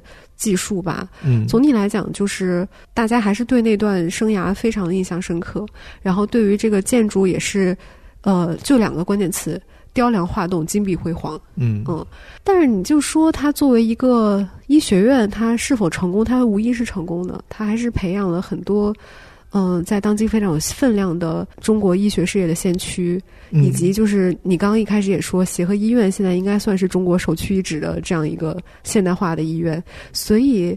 呃，无论那个时候的那些背景是怎么样的，它还是作为一个建筑见证了中国医学的发展史吧。嗯嗯。但是这一切讨论都发生在精英的话语里。我更好奇的是，对于普通人来说，除了他读的记他那些无处不在的乞丐和苦力，对于他们来说，这个我们已经没有办法在历史中找到他们的书写了。对。哦，只是我忽然想起来，也是在我读一个呃关于老协和的一本书里面，就是提到说，呃，他们在那个临床那边其实是很需要很多的，就是解剖的尸体嘛，就大体老师，然后一般他们就会想要去找那些可能。得比较严重的病的那些病患和家属们取得他们的认同，但这个在当时的中国其实是一个非常现代的中国都不太对非常困难的事情啊，嗯，然后他们就想到一些方法，就是能获取他们的同意，就是给他们准备特别好的棺材。哦，因为中国人他可能很重视自己身后的这些仪式感的事情嘛。一个人提到说，他当时看他的老师就是去怎么跟那个病患沟通，那个老师是外国人，就是给他买一口特别上好的棺材，然后那个病患就特别特别高兴，然后每天就把那个棺材放在他的病床边上，然后去欣赏、去观摩。然后有一天晚上他们去查房的时候，我发现那个人咋不在呢？然后找来找去，发现他自己躺在棺材里，然后就很兴奋的去体验这些。可能一开始他们是通过这样的方法去取得他们的同意吧，但是到之后就不需要了。为什么呢？是因为他们会要求所有的人在入院的时候就签一个协议，那个协议里面就包含说，你如果在这个医院去世的话，你的遗体是无条件的就要捐给医院去进行研究的。嗯，协和当时接受的人主要是面对那些有。能力就是他有没有一些慈善性的行为，对于普通人的救治呢？嗯，我确实没有提到说他有在筛选他的病人，或者说他就医是不是有什么门槛？挂号费本身就是一个门槛。呃，但是他们有组织那种在社区里面的医疗知识普及。嗯嗯。就是到后面，其实中国人在他的这个呃校校委会的比重就越来越大。一开始他的校委会里面没有一个中国人，嗯，然后可能是到三几年之后开始渐渐的有一两个，然后到了再发展之后，就可能是他的校委会里面可能有百分之六七十都是中国人了。慢慢的，他也是变成一个中国化的一个。机构了，嗯，就是在去一些西方人的影响，嗯，然后可能他们在这个过程中，就是呃，会有一些深入到当地社区的一些慈善性的活动，或者现代医学知识普及的活动，嗯，还是做了一些比较有价值的事情，嗯，但这是我因为我对协和医学院后面的这些医疗史就没有太多的嗯去挖掘了，这个是我读的时候有一些印象的事情啊。哎，我突然想，咱们的听众里会不会有在协和上过学的，或者住过院的？有没有可能请到一些，嗯，就可以采访他们？真正我不知道现在这一些老建筑还在做什么用途，因为我之前进去转过一圈，我只进入到了医院的这一部分转了转，不知道现在这个老院里还承担着什么样的功能。包括他们学生上课还和这边发生了什么关系没有？我还挺好奇的。我们去调研的时候，就今年夏天，然后它门口是有门卫的，就是不是随便放人进去，它不是一个开放的区域。然后你登记报备进去之后，觉得那个医医学院区其实挺空的，没有看到有太多的人。就是我们去到这个弧形廊，你也得先进到一个楼，然后从那个楼里面穿过去，我就能瞥到两边的房间里面，但是感觉都还挺空的。但也有可能是因为那是暑假，对，也有可能。嗯，不知道，反正就是一般感觉有了新楼之后，老楼未必会按照它原来设计时候的功能被使用了。对，它原来设计的功能，中间的这个主楼是一个图书馆，加上校办公室，然后这边是一个解剖楼，然后这边是一个生理和化学楼。那我觉得现在解剖和生理化学应该不会再在这两个地方，应该已经，而且。就是我觉得协和在那边占了好大一片地，它有好几个新楼都是他们的。对对对，因为他一开始就买了好大一片地。嗯嗯，就除了裕王府，还有一些日本人的当时的一些地啊，都被他们给买下来了。嗯，哎，你刚才提到了，其实，在东单那一条大街的东边有一个别墅区，是协和他们当时的一个教职员的宿舍什么的。那一块你们当时有去调查或者？没有，没有。呃，好像也是。不对外开放，但是你可以进。我之前进是吗？就之前王博士做他的硕士论文是关于北京近代建筑的，嗯，那是一片他的调查对象的，我们俩一块儿去的。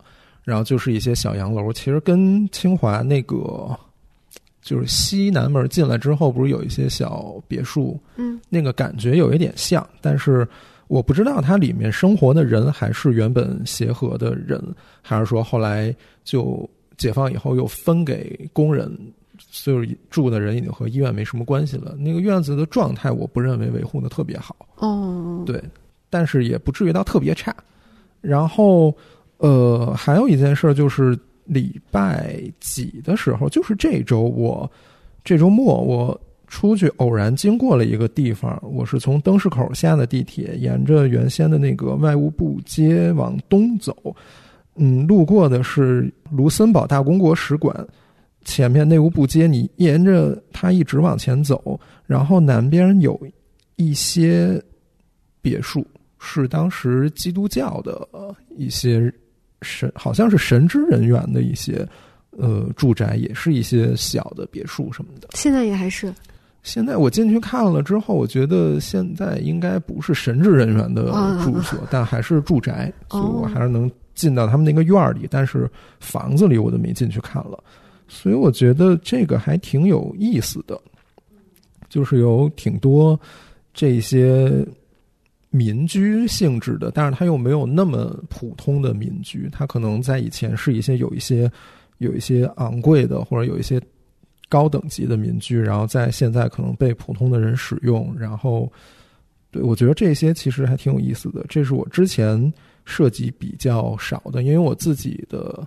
关注的点也不在民居，其实我也不在。对，所以但是有的时候你在历史街区里走，就会看到这些东西。所以我觉得它是它的丰富性是比我们刻板印象里的要更丰富的。比如说，今天一说北京的风貌，大家可能想到的是传统的四合院，但其实因为现代已经和古代有一个。鸿沟了，所以我们今天会认为那些三十年代的东西也都是古代的东西。然后你看到那些呃西洋式的别墅混在胡同里，你反而不会觉得很奇怪，你可能觉得他们都是一些古代的东西。但其实，在当时的人看来，这些可能是一些很新很新的东西。对，所以这一点也蛮有意思的。我记得我也读到了一些协和校友写当时他们的学生生涯，嗯，因为协和医学院采用的是一种。淘汰制，就是美国人能搞出来的东西。我听到“淘汰制”这三个字，我就觉得我一定会淘汰。我我甚至不会进入到被淘汰的那个范围。他们就是层层筛选，然后变成什么临床那个实习医生，再到住院医师，就是整体是一个金字塔式的一个教学机制。所以一开始入学，他形容说特别的累。然后每天安排特别的满，但是他们同时又提到说，在这种繁忙的教学任务之余，就是学校给他们提供的宿舍非常之豪华，就在那个时候就能住那种两人间，然后配套全套的那种现代室内设备，无论是通风、供暖、上下水，呃，然后还有比较豪华的食堂啊什么的，就是硬件条件真的非常好。但与此同时，都是那种每天天不亮就起床，然后要读一堆文献，然后还要去进行就是值班。当然，现在医学生也很也很累啊。就是我看他们形容都是那个时候是一个特别刻骨铭心的一段繁忙的记忆。我一方面觉得，正是这种残酷的制度，使协和成为中国第一的医院，然后为中国的医疗事业做了很多贡献。在某种意义上，我们都是。他们的受益者，但是在某一种层面上，我觉得人不应该被这样 对待，尤其是淘汰。淘汰其实并不是衡量你这个人的水平，而是衡量你这个人在这个群体里的位置。是的，我并不认为你应该衡量一个人在这个群体里的位置。哎，但是他们毕竟从事的是一个要对人类身体研究的学科。对，是这样。所以就是你，你当然就是从道理上来讲，每个人都应该保证基础的睡眠和身心的健康，但是。这就是因为有人愿意去，呃，牺牲自己的睡眠去从事这样的事业，中国的医疗事业才能发展嘛？你才有病可治嘛？你才有病可看嘛？对，嗯，但是只是说我肯定干不了这个，干不了，我需要睡觉。对，再提几个，就是我们在彩画上能够观察到一些特别有意思的细节。嗯，哦，但这个我就没有办法放到这个大纲的任意一个结构里面去讲，但是真的很有意思，就是你真的能够近距离的看到一些工匠的主观创造性。呃，但这个创造性可能是打引号的，就是因为你在。地地面上往上看的时候，你只能看到一个很宏观的效果。它是一个，比如说方心式的苏式彩画，它的中间的那一块儿的那个开口画了一个类似于是山水画一样的东西，然后两边是那种很传呃图案化的纹样化的一些中国中式的锦纹啊、卡子啊、旋子啊什么的。然后呢，它的有一些。构建的那个开口，我们叫池子的那个部分，它里面画的是那种博古纹饰。你知道博古就是一些呃，也是在清官式彩画，尤其是苏式彩画里面比较常见的，画一些上古时期的瓶瓶罐罐、一些鼎啊、一些尊啊、一些仪啊什么的。你就会发现，比如说在一些他画的一些鼎的那个侧面，就顺着那个纹路，比如说写了一个什么谁谁谁是大王八。哎，就特别有意思。他甚至不是那种后人到此一游似的，在旁边胡乱写一个东西，不是那种跟构图完全无关的。他是顺着器物的那个造型，然后在上面用细细的笔，是你在下面根本看不见的。你只有在架上，就是搭了那个脚手架，你爬到近处，然后去看的时候，才能看到的一些有意思的细节。就是你忽然会觉得跟一个。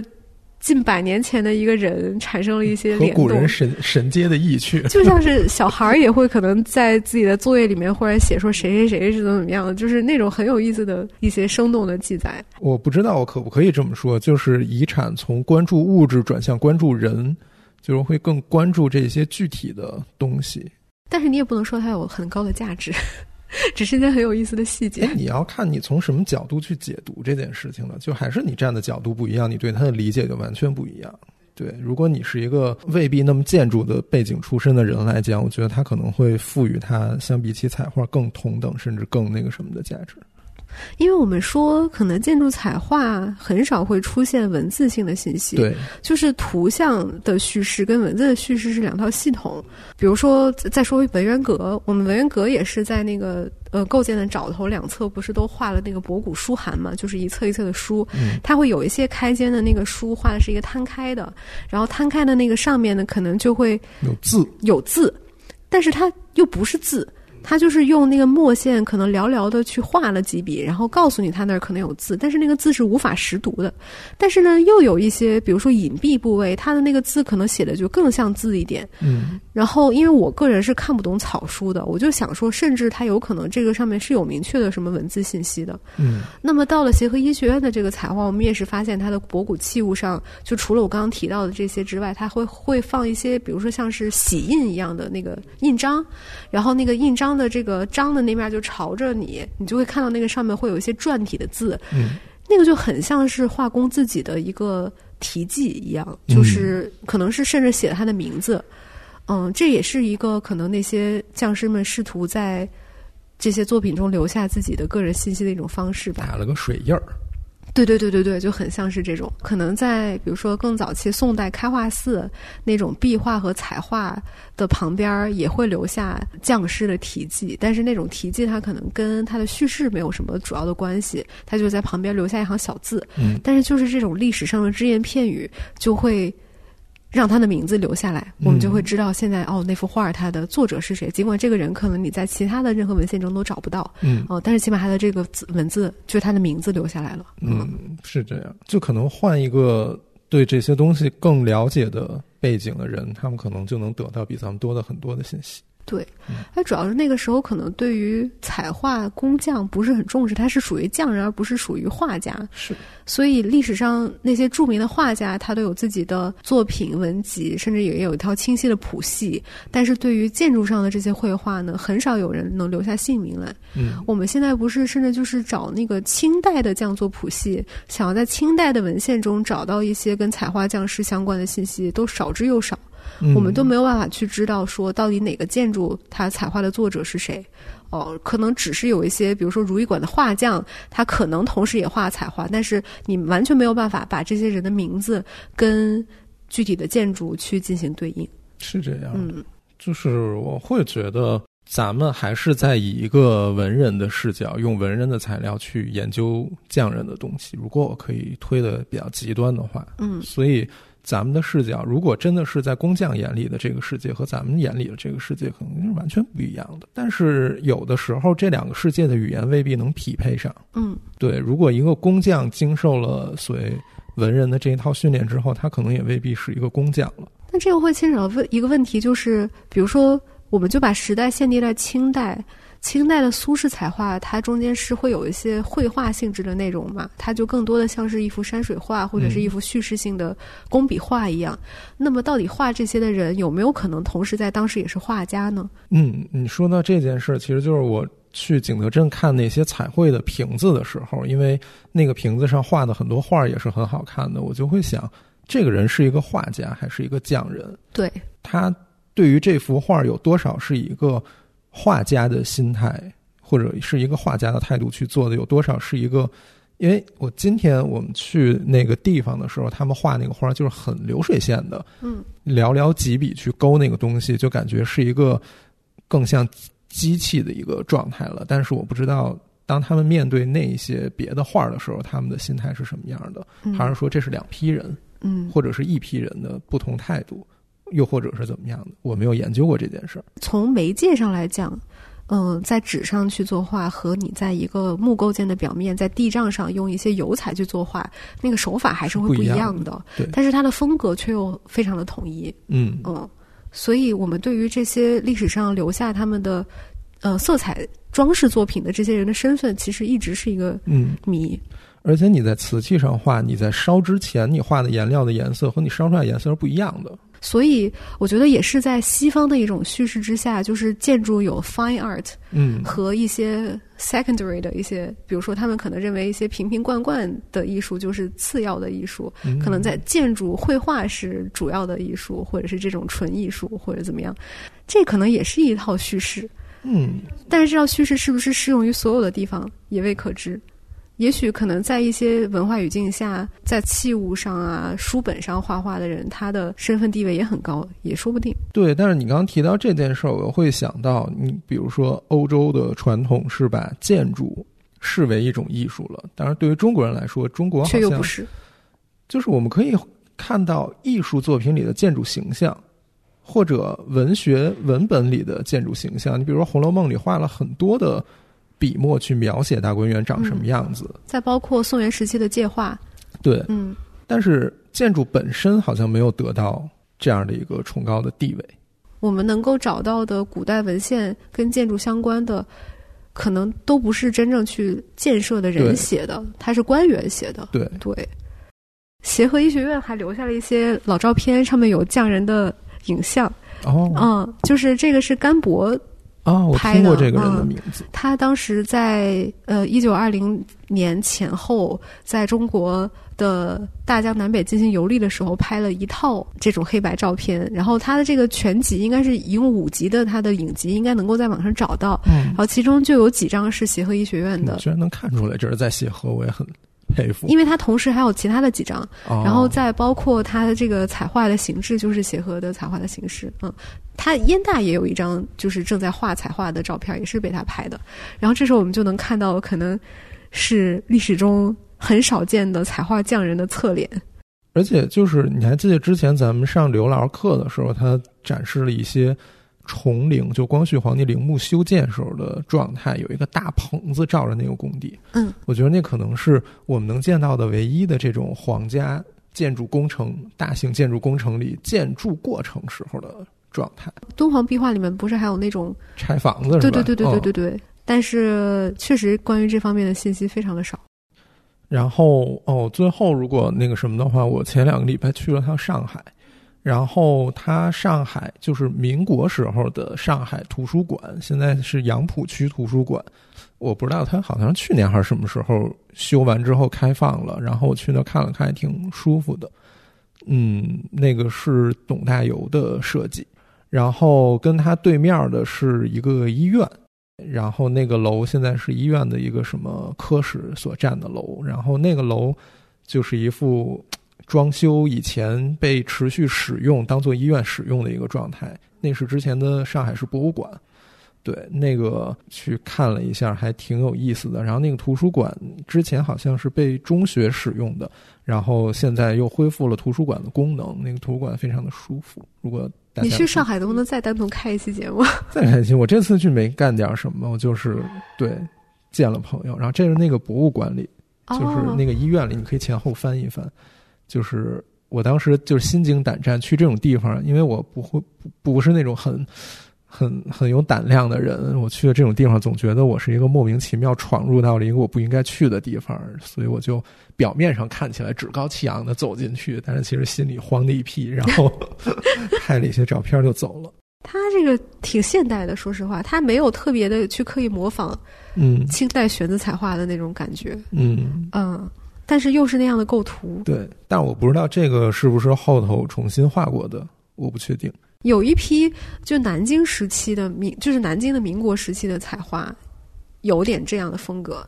它甚至还会诉诸一些很几何型的图案，或者是把清代的彩画进行一些简化，嗯嗯和纹样化，嗯。但是你能明显看出来，它不是跟清代的那个不一样。嗯嗯，我们结个尾。好呀好呀。今天是，哎，时间过得真快，二零二三年的十二月十五号了。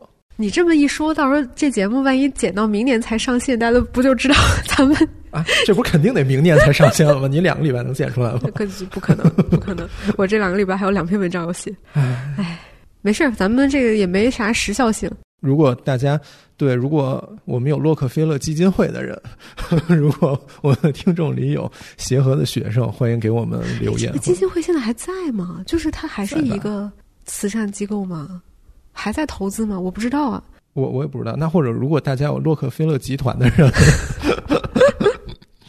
对，欢迎欢迎给我们留言或者发邮件。我们的邮箱是魏明明播客的全拼 at outlook dot com。嗯，然后你可以在小宇宙或者微信公众号给我们留言，我们都可以很快的看见。好的，好，非常谢谢大家，我们下次见。谢谢大家，拜拜。我觉得应该在生病的时候录一下节目，然后有一些别样风采，就是虚弱的主播们，就是粗嗓的女孩。你知道有一个播客叫《发发大王》吗？知道啊，我好喜欢。那不是人间百灵鸟吗？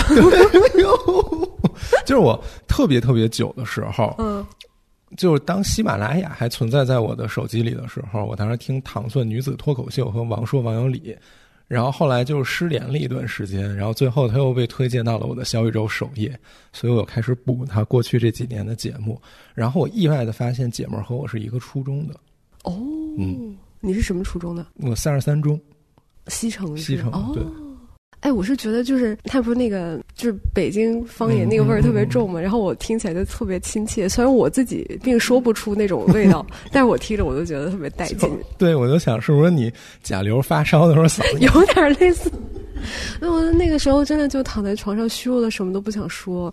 我真的就是烧的最厉害的那个晚上，就是我我连声音我都不想发出来，发出来都觉得特别累。就还蛮痛苦，我觉得那个比新冠要难受。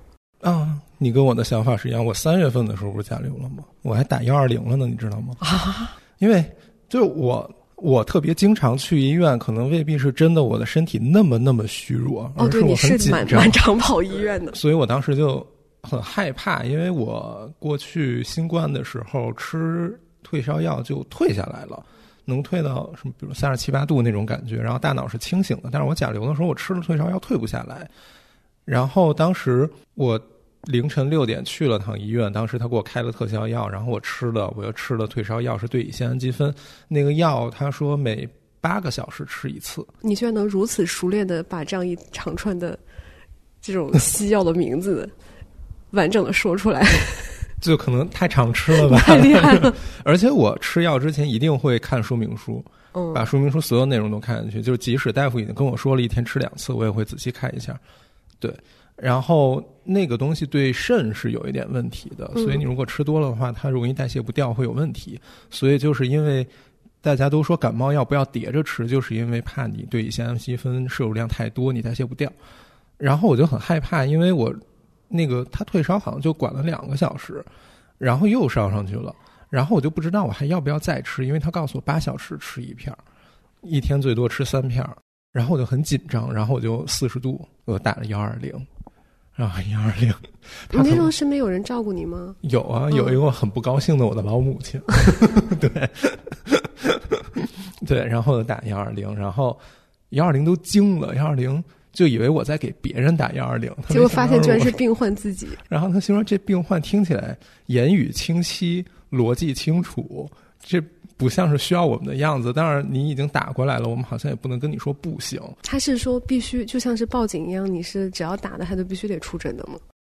呃，也反正他就答应了，然后他又说，然后就是救护车联系你，然后过了会儿，救护车给我打了个电话，说你什么情况？我说我发烧，他说就发烧，我说就发烧，然后我觉得那哥已经无奈了，然后他说车少，最快二十分钟，你能等吗？然后我想从我们家走到医院也不需要二十分钟，然后我说那算了，然后就打了个车去。对，然后到了医院，那个大夫就说：“你怎么又来了？认识你了？我的妈呀！你不你不是刚来吗？”我说：“我发烧，然后吃药退不下去，你再吃一片啊。”他不是说八个小时才能吃第二片吗？他说：“没事，间隔六个小时以上就可以吃了。”哎，但是我能理解你当时的那种顾虑，因为毕竟它的说明书上都会把那个副作用什么的写的蛮详细、蛮严重的。然后既然说八小时，你就会把这个当做金科玉律嘛？你又不会说。知道说他好像短时间内也可以再吃一片什么的，所以就是那一次之后，我觉得你能签约一个社区医院的家庭医生会很好，因为这种小问题完全可以，嗯，就是在打电话咨询一下或者怎么样就可以了。我跟你完全是反面，我是那种尽量能不去医院就不去医院，然后能不吃药就不吃药的人，但这个。我知道这个观念可能有点问题啊，但可能就是从小到大受到我们家庭的影响，就是你会下意识的，这是一个习惯。但这次我甲流就是，嗯，我前两天还是那种，嗯，我觉得就是烧一烧嘛，那就烧一烧，反正躺在床上也没什么要紧事儿。排排毒是吧？这个词要一说出来，估计就是，嗯，就是很容易引战的一个词。没事，大家会骂我，骂我的也不少。Anyway 吧，呃。但是就后面烧到就比较厉害了，嗯，当时就是我家人给我买的那个，哎，我就没有办法说出那个名字，马什么什么什么，马应龙。不是，王字旁那个马，就是它不是有两种特效药吗？一个是叫什么奥司他韦，哦，你自己买的特效药，嗯，一个是那个，另另外一个就是名字长一点，那俩包装长特别像，嗯，然后奥司他韦是呃。你好像就是必须得连续吃，就是要吃五天还是怎么样？然后那个就是你只用只用吃一次。他们两个对于那个甲流的抑制的机制不一样。然后另外一个是贵的，就我吃的是那个名字长且贵的那种。嗯，然后它就是一共两片儿你要一次性的吃进去。嗯，但是它要规定说你必须得在呃，就是有症状的四十八小时之内。咱俩吃的应该是一个。嗯嗯嗯。然后我就还是吃了，然后之之后就第二天就烧就下来了，所以我觉得特效药还是有用的。但是他那个就是他说那个特效到什么程度，那个药他配了一个巨长的说明书。咱俩吃的应该真的是一个巨大一片儿，太大了，然后它需要一个胶条把它粘起来。对对对，对。然后它里面甚至就是有点像医学论文一样的，就是有看各种统计学上面的那种对于病毒副作用的临床研究啊什么的。但当时我一开始有点犹豫，是因为它对呃。有些过敏，哦体质会有反应，我就特别担心他会把我的那个前麻脂引出来嘛。但最后就烧到就是什么都不管不顾了，只要能把这烧退了，对，我就吃。然后我看网上有一个说法说，就是它的特效神到你那个那个说明书还没看完，你的烧就已经退了。胡说八道！我看完说明书吃了，我还是四十多。倒没有那么厉害了，但是确实是有。